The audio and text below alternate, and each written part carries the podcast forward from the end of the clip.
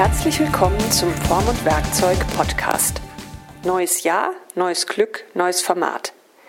Mein Name ist Susanne Schröder und viele kennen mich als Chefredakteurin der Form und Werkzeug. Ich hoffe, ihr seid gut ins neue Jahr gestartet. Wir starten mit einem neuen Format, einem Podcast. In meinem ersten Teil erzähle ich euch meinen persönlichen Rückblick für diesen Januar. Mein erster Termin im Jahr war der traditionelle Jahresauftakt beim VDMA Präzisionswerkzeuge.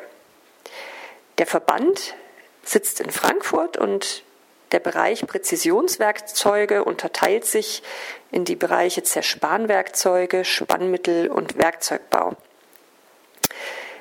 Bei der Jahrespressekonferenz macht der Verband einen Rückblick aufs vergangene Jahr, auf die Umsatzzahlen und gibt eine Umsatzprognose für die Zukunft. Das fanden wir in diesem Jahr ziemlich spannend, zumal der VDMA mit seinen Prognosen immer ziemlich gut liegt. Warum das so ist?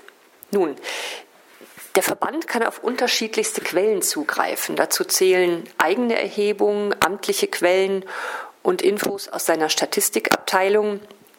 Wichtige Basis sind die Angaben von insgesamt 180 Mitgliedsunternehmen mit rund 60.000 Mitarbeitern. Der Tag wurde geleitet von, von dem neuen Vorsitzenden des VDMA Präzisionswerkzeuge, Stefan Zecher. Er musste leider fürs letzte Jahr eine Gesamtbilanz äh, von minus sieben Prozent Umsatzrückgang einräumen. Und auch für dieses Jahr 2020 liegt die Umsatzprognose nochmals bei minus sieben Prozent. Das ist natürlich frustrierend, aber ein kleines Licht am Ende des Tunnels ist erkennbar, weil sich viele Mitgliedsunternehmen doch vorsichtig optimistisch zeigen, dass die Konjunktur im zweiten Halbjahr wieder anzieht. Am Rande der Veranstaltung erzählte uns Stefan Zecher, jetzt haben wir Zeit, endlich Dinge nachzuholen, die wir in den letzten Jahren liegen gelassen haben. Für den VDMA Werkzeugbau sprach dessen Vorsitzender Marco Schöken, der gleichzeitig auch Geschäftsführer von Schökenform ist und musste aber auch hier ein Minus einräumen. Im Jahr 2019 hat auch der Werkzeugbau bei minus 8 Prozent gelegen. Hier betonte Schöken, dass die minus 8 Prozent einfach ein statistisches Mittel sind.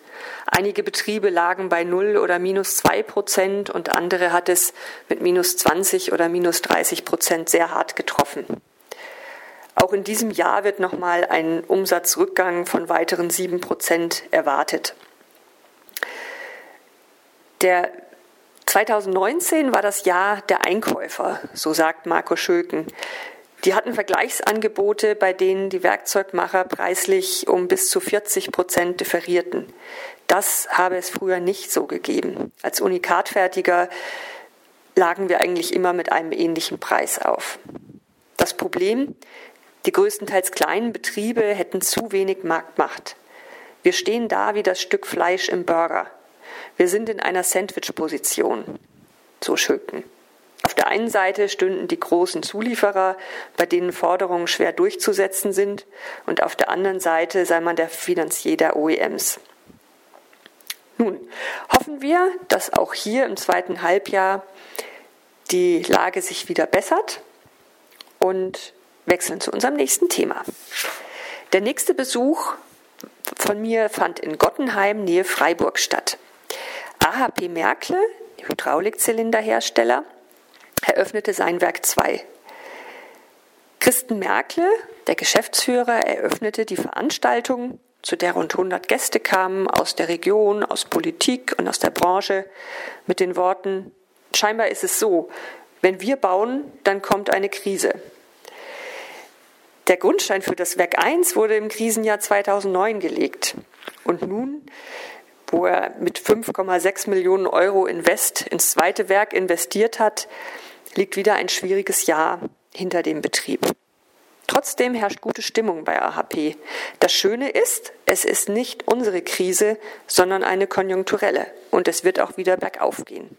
Da ist sich Christen Merkle ziemlich sicher. Insgesamt kann die Firma auch recht stolz auf ihre Zahlen zurückschauen. Das Jahr 2019 wurde zwar mit einem Umsatzrückgang von minus 9 Prozent abgeschlossen, allerdings erreichte der Betrieb von 2010 bis 2019 insgesamt eine Umsatzsteigerung von 197 Prozent. Und als das Werk 1 neu gebaut wurde im Jahr 2010, zogen dort 100 Mitarbeiter ein Mittlerweile arbeiten in den Werken 1 und 2 insgesamt 213 Mitarbeiter. In den weiteren Auslandsstandorten sind noch weitere 22 Mitarbeiter beschäftigt. AHP Merkle erwirtschaftete im vergangenen Jahr knapp 30 Millionen Euro Umsatz. Der Umzug war auch eine spannende Geschichte, weil bei der Planung des Neubaus eigentlich geplant war, die 19 Mitarbeiter des Standorts Kollnau, ehemals Baden Hydraulik, im neuen Werk 2 unterzubringen. Doch noch während der Bauphase schmiss man alle Pläne über Bord und entwickelte ein ganz neues Modell. Die Mitarbeiter sollten in die jeweiligen Abteilungen integriert werden. Produktion zu Produktion, Montage zu Montage etc. Und dann wurde in einem Kraftakt innerhalb von 22 Arbeitstagen ein Gewicht von 276 Tonnen umgezogen. Alle Maschinen, Werkzeugschränke und Lager. Ein großes Projekt, das mit vielen Leuten ausgiebig gefeiert wurde. Unter den Gratulanten war auch Ralf Dürwächter, Geschäftsführer des VDWF, der den Mitarbeitern von AHP Merkle gratulierte. Ihr arbeitet bei einem Weltmarktführer und somit beim Weltmeister, der gerade sein neues Stadion einweiht. Eine Firma, die durch schnelle Entscheidungen geprägt ist und großer Wertschätzung gegenüber Mitarbeitern, Kunden und Lieferanten. Ja, wir bleiben im Schwarzwald. Dort spielt auch meine nächste Geschichte. Und zwar besuchte ich den Horber Werkzeugtag 2020. Das ICAT, das Institut für Kunststoff- und Entwicklungstechnik in Horb, begrüßte 150 Teilnehmer zum mittlerweile 16. Werkzeugtag. Smarte Vorträge standen auf der Agenda. Es drehte sich nämlich viel um die digitale Kompetenz, die zwar in irgendeiner Form in den meisten Werkzeug- und Formbaubetrieben oder auch in den Werkzeugen selber vorhanden ist, aber der praktische Einsatz ist in vielen Fällen noch ausbaufähig. Der gut besuchte Werkzeugtag, der am Campus Horb der Dualen Hochschule Stuttgart stattfand, bot genügend Diskussionsstoff und Austausch in den Pausen. Auch 21 Firmen präsentierten sich in der begleitenden Ausstellung. Wir sprachen am Rande mit Professor Bernhard Rief, der die Tagung jetzt schon viele Jahre organisiert. Ähm, was macht sie so erfolgreich, haben wir gefragt. Er ist der Meinung, es ist ganz wichtig, die richtigen Vorträge auszuwählen. Es geht hier nicht darum, um Volksbelustigung. Die Leute erwarten, dass sie hier was mitnehmen, sowohl von den Vorträgen als auch von Ausstellerseite.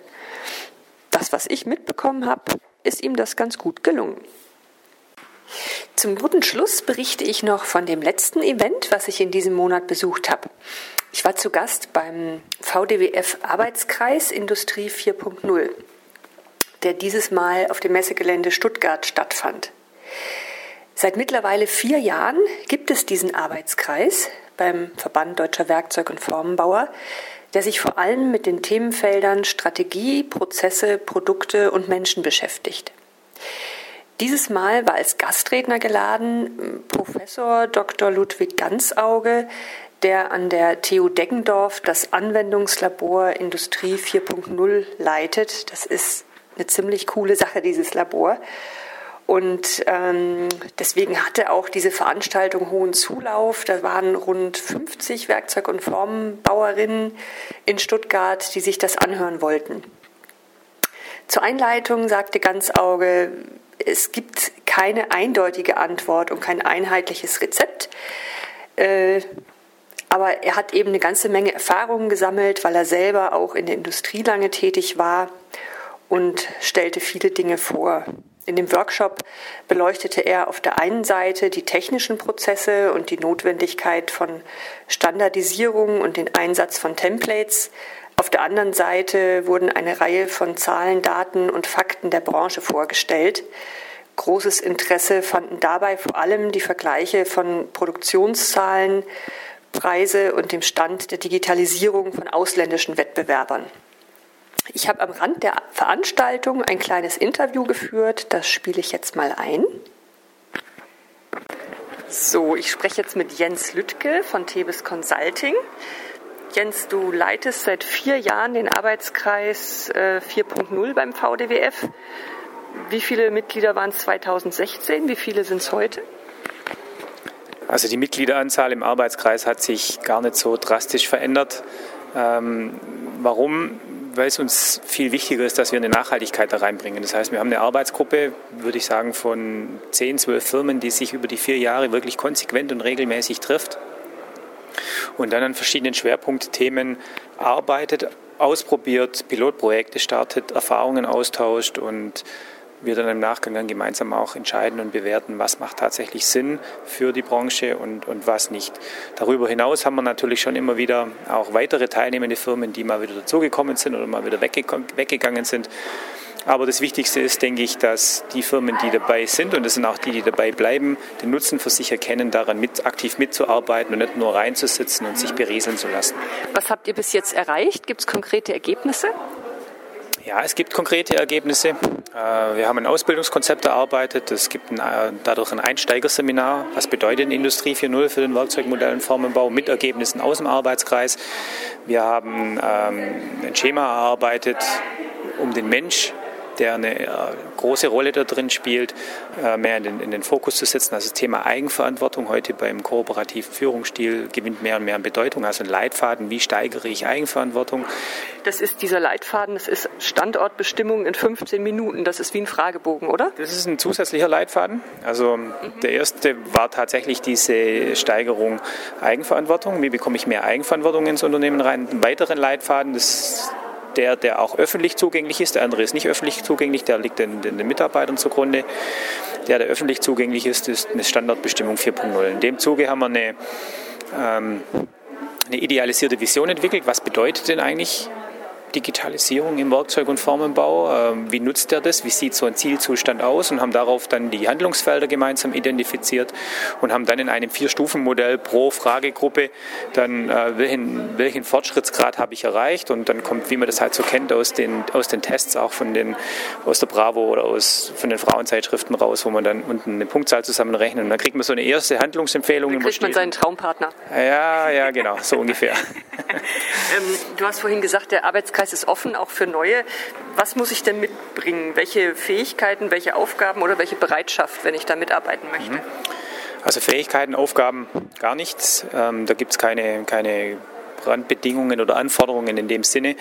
Ähm, die Teilnehmer, die dabei sind, sind alles Personen, die die vom Unternehmen entsandt wurden, entweder selber die Geschäftsführer sind oder vom Unternehmen entsandt wurden, äh, sich mit diesem Thema zu befassen und das Unternehmen entsprechend weiterzuentwickeln. Jetzt von, den, von dem, was man tatsächlich mitbringt, also von der Bereitschaft, die jeder mitbringen sollte, ist mit Sicherheit das, dass ich sage, ich möchte es nicht nur da reinsitzen und zuhören, was dort passiert, sondern ich möchte in, in den unterschiedlichen Schwerpunktthemen, die bearbeitet werden, als, ich möchte dort mitarbeiten, ich möchte dort tatsächlich auch ausprobieren, bei mir im Unternehmen, was ist praktikabel, was ist nicht praktikabel und dann bedeutet das natürlich schon auch mal, dass ich die Ergebnisse, die ich erarbeitet habe, im Arbeitskreis präsentiere, dass man vielleicht auch eine Veröffentlichung daraus macht und dass man, wenn das Thema dann abgeschlossen ist, weitermacht und sich dem nächsten Thema dann widmet. Wie sieht so ein klassisches Arbeitskreistreffen aus? Ihr macht das ja immer an abwechselnden Orten, also bei unterschiedlichen Firmen auch. Genau. Also wir starten im Normalfall immer morgens so mit 9 Uhr eintreffen. Es geht dann 9.30 Uhr los. Äh, haben dann eine, geben dann dem Unternehmen, bei dem wir sind, das uns meistens auch einlädt, dort zu sein, geben wir die Chance, sich kurz vorzustellen. Dann arbeiten wir zwei, zweieinhalb Stunden, vielleicht auch drei Stunden an unseren Arbeitskreisthemen. Dann gibt es ein gemeinsames Mittagessen. Dann machen wir eine Führung durch das Unternehmen durch. Ähm, die Unternehmen wählen wir alle so aus, dass die zum Thema Digitalisierung auch ihren Beitrag leisten können, was Spezielles zum Zeigen haben, das uns dann als eine Art Exkursionscharakter dann eigentlich auch noch mitbringt. Ähm, und nach dieser Führung setzen wir uns dann nochmal für eineinhalb, zwei Stunden zusammen, arbeiten in unseren Arbeitskreisthemen, bestimmen die Aufgaben, die weitere Vorgehensweise, legen den Inhalt für den nächsten Termin fest. Teilweise haben wir auch ähm, Fremdvortragende da, die dann auch zu den Themen Digitalisierung und zu einem Schwerpunktthema im Moment was beitragen, die dann darüber referieren, das dann auch gemeinsam diskutiert wird. Ja, und so sein eigentlich die, ja, die Arbeit. Das nächste Treffen ist am 12. Februar an der äh, Uni in Deckendorf. Was erwartet die Teilnehmer da? Das ist, denke ich, sehr spannend, weil dort in dem Labor vom, vom Professor Ganzauge doch schon relativ viel umgesetzt wurde, wie man von einer herkömmlichen Fertigung in eine zukunftsfähige Fertigung kommt, ohne dass man komplett alles neu macht, neu investiert, neue Maschinen kauft und äh, tatsächlich auch ein paar futuristische Themen umgesetzt sind. Also man bekommt einen Roboter, der als Luftförderfahrzeug äh, funktioniert, über eine automatisierte Fertigung, natürlich über die Technologien hin bis zum ähm, Computertomographen oder auch eine Virtual Reality Brille, die, wenn man die aufsetzt und man dann durch die Fertigung läuft und dann der Maschinenstand von jeder, also welches Projekt ist drauf, wie ist der Fortschrittsgrad, was steckt da dahinter, das auch alles wirklich zu sehen bekommt, bis hin zu einer tatsächlich äh, softwareübergreifenden Datenerfassung. Vielen Dank. Gerne. So, ihr lieben Freunde und Freundinnen des Werkzeug- und Formenbaus, das war's für heute. Ihr werdet wieder von mir hören und wenn ihr Lust habt, ich freue mich auf Feedback in allen Ausführungen. Sagt mir, ob euch dieses Format zusagt, was ihr euch wünscht, wie lang, wie kurz, welche Inhalte oder was auch immer euch einfällt. Bis zum nächsten Mal. Tschüss.